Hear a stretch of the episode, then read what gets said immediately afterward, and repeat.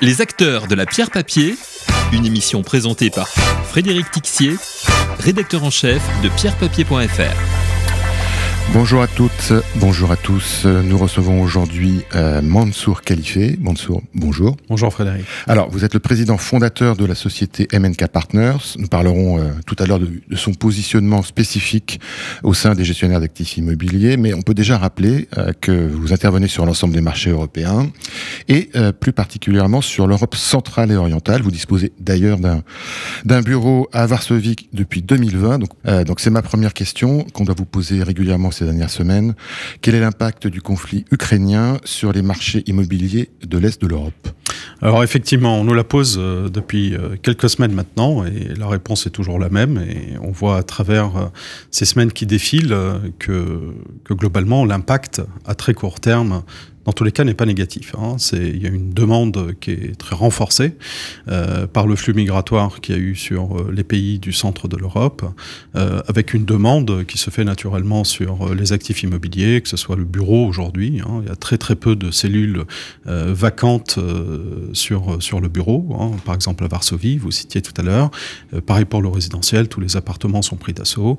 la logistique et, et, les retail parks, bien entendu, sont aussi pris d'assaut. Donc on voit bien que que l'impact à court terme, dans tous les cas, n'est pas négatif.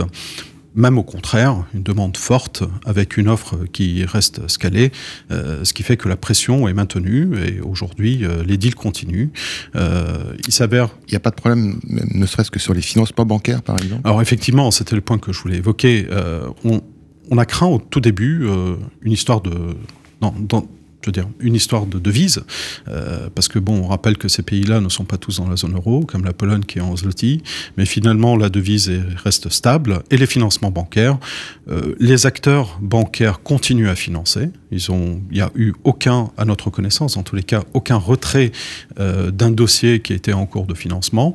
Le seul point, effectivement, qui est un peu pénible, euh, c'est que les délais sont plus longs parce que les banquiers, tout comme partout en Europe, euh, se sont vus euh, mobilisés pour repasser tous les KYC avec toutes les sanctions qu'il y a contre les Russes. Donc, mis à part ce délai-là, on ne voit pas dans tous les cas aujourd'hui de, de, de revirement, de virement ou de virage assez important sur, le marché immobilier en Europe centrale, que ce soit côté bancaire qui continue à financer ou que ce soit côté demande finalement qui est, qui est toujours là on rappelle aussi que les acteurs de ce marché-là, les investisseurs de ce marché sont principalement locaux et régionaux, ce qui renforce aussi la stabilité de ce marché. Vous avez euh, reconstitué, je crois, un indice EPRA local. Euh, comment ça fonctionne et qu'est-ce qu'il qu qu donne comme indication aujourd'hui? Alors effectivement, on a, on a voulu voir, parce que bon, c'est vrai que dans l'immobilier non coté, les, les, les, les impacts sont, sont en général euh, décalés dans le temps. Par contre, sur les marchés financiers, ils sont un peu plus brusques. Hein. Donc nos équipes au Luxembourg ont, ont reconstitué, ont simulé un indice, euh, c'est un indice interne, hein, qui est pondéré des capitalisations boursières euh, des 18 plus grandes sociétés immobilières cotées en Pologne, qu'on a comparé à l'indice euh, EPRA euh, euh, hors UK bien entendu, et on voit que globalement, bah, la demande est toujours là. Hein. Donc l'indice lui-même n'a pas dévissé, c'est-à-dire qu'il n'y a pas eu de retrait massif mmh. euh, sur les marchés financiers qui eux sont liquides, les marchés financiers immobiliers polonais, euh, et bien au contraire, donc ça se maintient. Donc ça renforce un peu cette idée que les investisseurs de la région sont en majorité, pas que, mais en majorité des acteurs locaux et régionaux, et donc ils ont confiance dans ces marchés-là, qui restent finalement, hein, qu'on se le dise sans, sans l'oublier, c'est des marchés de l'Union européenne. Hein. On n'est pas hors de l'Union européenne, on a toujours tendance à penser que l'Europe centrale, euh, pardon, l'Europe de l'Est, euh, c'est, c'est, euh, c'est un autre périmètre. Non, c'est un périmètre européen, un périmètre qui nous engage finalement et qui réagit de la même façon que les autres pays européens. Donc il y a toujours des opportunités dans ces pays, selon vous? Bah, il y a toujours des opportunités, oui. Dans tous les cas, euh, j'ai envie de dire, euh, il, est, contre nature euh, chez MNK de réfléchir en discrimination par la géographie, c'est-à-dire qu'on va pas dire chaque marché a ses propres risques hein, et ses propres opportunités, mais on va pas aller dé désavouer un marché juste parce qu'il a une frontière commune avec l'Ukraine de surcroît que ça reste des marchés de l'Union européenne. Euh, Aujourd'hui, les opportunités dans l'immobilier sont là. Hein. On sait qu'on est en période euh, purement inflationniste. En période inflationniste, bah, l'immobilier est la seule classe d'actifs qui réagit bien. Pourquoi? Parce qu'on a des indexations de loyers, parce que euh, euh, globalement, on peut en profiter. Je vous donne un exemple. On a acheté un actif euh, à Varsovie euh, sur notre fonds Polska by Amenka. On a acheté un actif à Varsovie le 30 décembre. Bah, au 1er janvier, on a acté 5% d'indexation de, sur le loyer. Donc ça, ça n'existe que dans l'immobilier et ça reste dans tous les cas aujourd'hui une valeur refuge en, comparativement à d'autres classes d'actifs qui sont un peu plus volatiles. D'accord, bah, vous, venez de parler justement d'un de, vos fonds Polska by MNK. Euh, donc je rappelle votre positionnement, vous êtes, euh, vous gérez plusieurs fonds dédiés aux professionnels ou investisseurs euh, institutionnels, notamment Polska by MNK, mais aussi un fonds de rendement pan-européen professionnel, là encore, MNK One, qui a réalisé l'an dernier une performance globale de 9%, je crois, dont 6 en termes de rendement, parce que c'est un fonds de rendement. Pouvez-vous nous rappeler un peu la, stratégie bah, de ce fonds et euh, les dernières opérations que vous avez réalisées. Oui, vous faites bien de le, repréciser. Euh, les fonds gérés par Amenka sont dédiés à une clientèle professionnelle au sens de la réglementation et de la MIF. Euh, et que ce soit Amenka One ou Polska, on a toujours cette approche par le rendement, c'est-à-dire par le dividende qui est distribué à nos investisseurs, qui sur Amenka One était de l'ordre de 6% sur l'année 2021, qui va continuer sur 2022 en toute logique, avec une revalorisation de la part. Ça des fonds qu'on assimile dans tous les cas du private equity immobilier, c'est-à-dire c'est des fonds datés qui se déploient sur une certaine maturité, un Menkawan sur 8 ans, euh, Polska sur 6 ans, et qui ont vocation, au bout du déploiement et de la stratégie, à être liquidés pour pouvoir offrir. L'idée derrière, c'est l'idée de nos produits, c'est d'offrir euh, des briques d'allocation à nos, investisseurs. Hein. Conceptualiser, ce portefeuille immobilier, bah, il faut savoir qu'est-ce qu'on y met. Donc on y met du rendement, on y met du corps, tout comme à Menkawan, on va favoriser des localisations euh, bien, euh, je veux dire des bonnes localisations avec des bons locataires et des beaux long termes. Et on y met un tout petit peu de Polska, Bayamenka. Pourquoi? Bah Parce que la Pologne aujourd'hui offre un momentum assez intéressant, quand bien même il y a la crise ukrainienne, parce que c'est, euh, je veux dire, selon nos études, dans tous les cas, c'est 30 ans de croissance économique avec une très forte démographie, un chômage qui est très très faible, donc de très bons fondamentaux aujourd'hui démographiques et économiques qui permettent, dans tous les cas, d'envisager un investissement sur un moyen terme, un investissement gagnant. Pourquoi juste ce dernier point qui est quand même fondamental, c'est que le marché de la Pologne est, passe d'un statut primaire à un statut secondaire. Et c'est ce momentum qu'on veut aller chercher avec ce fonds-là. Mais MNK One, lui, il est pan-européen, donc vous n'êtes pas seulement investi en Pologne, vous êtes aussi investi, je crois, en Espagne sur, et sur d'autres pays européens. La stratégie globale du fonds, aujourd'hui, c'est quel type d'actifs et quelles sont vos dernières acquisitions Effectivement, donc MNK One est un pan-européen. Il investit en Irlande, euh, il investit au Portugal, alors pas encore en Espagne, mais on va bientôt y arriver. Euh, Pologne, Hongrie, euh, on regarde l'Italie, on regarde euh, d'autres pays d'Europe d'Europe de l'Ouest. alors très rapidement. Hein, on, a, on a, je veux dire, 2021, euh, l'acquisition phare euh, de Amenkawan, c'est cet hôtel BNB euh, dans la zone aéroportuaire de Lisbonne.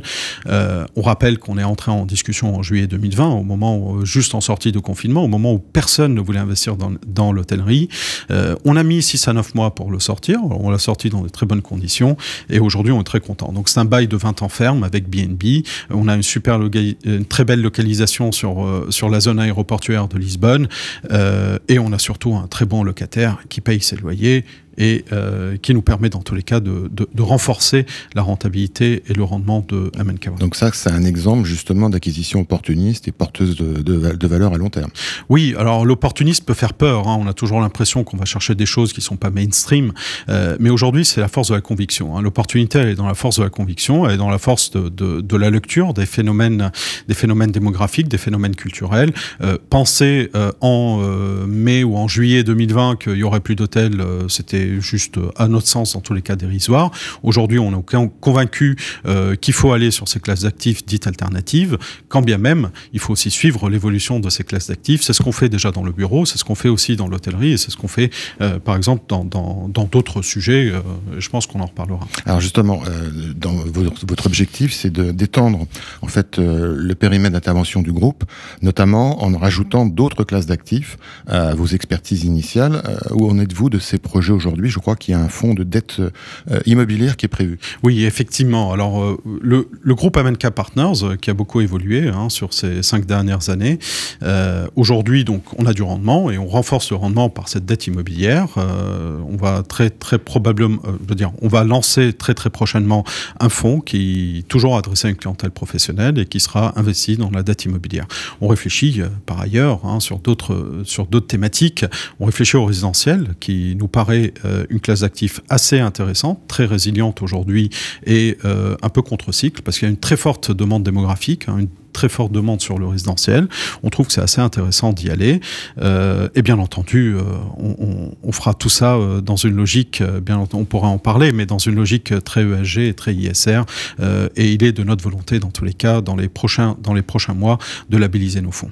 D'accord. Ça, le sujet ESG, on n'aura pas forcément le temps de, le traiter. Je voulais, en revanche, revenir sur le côté retail parce que aujourd'hui, donc, le marché des gestionnaires d'actifs, il est, bah, pour le coup, très actif et très concurrentiel.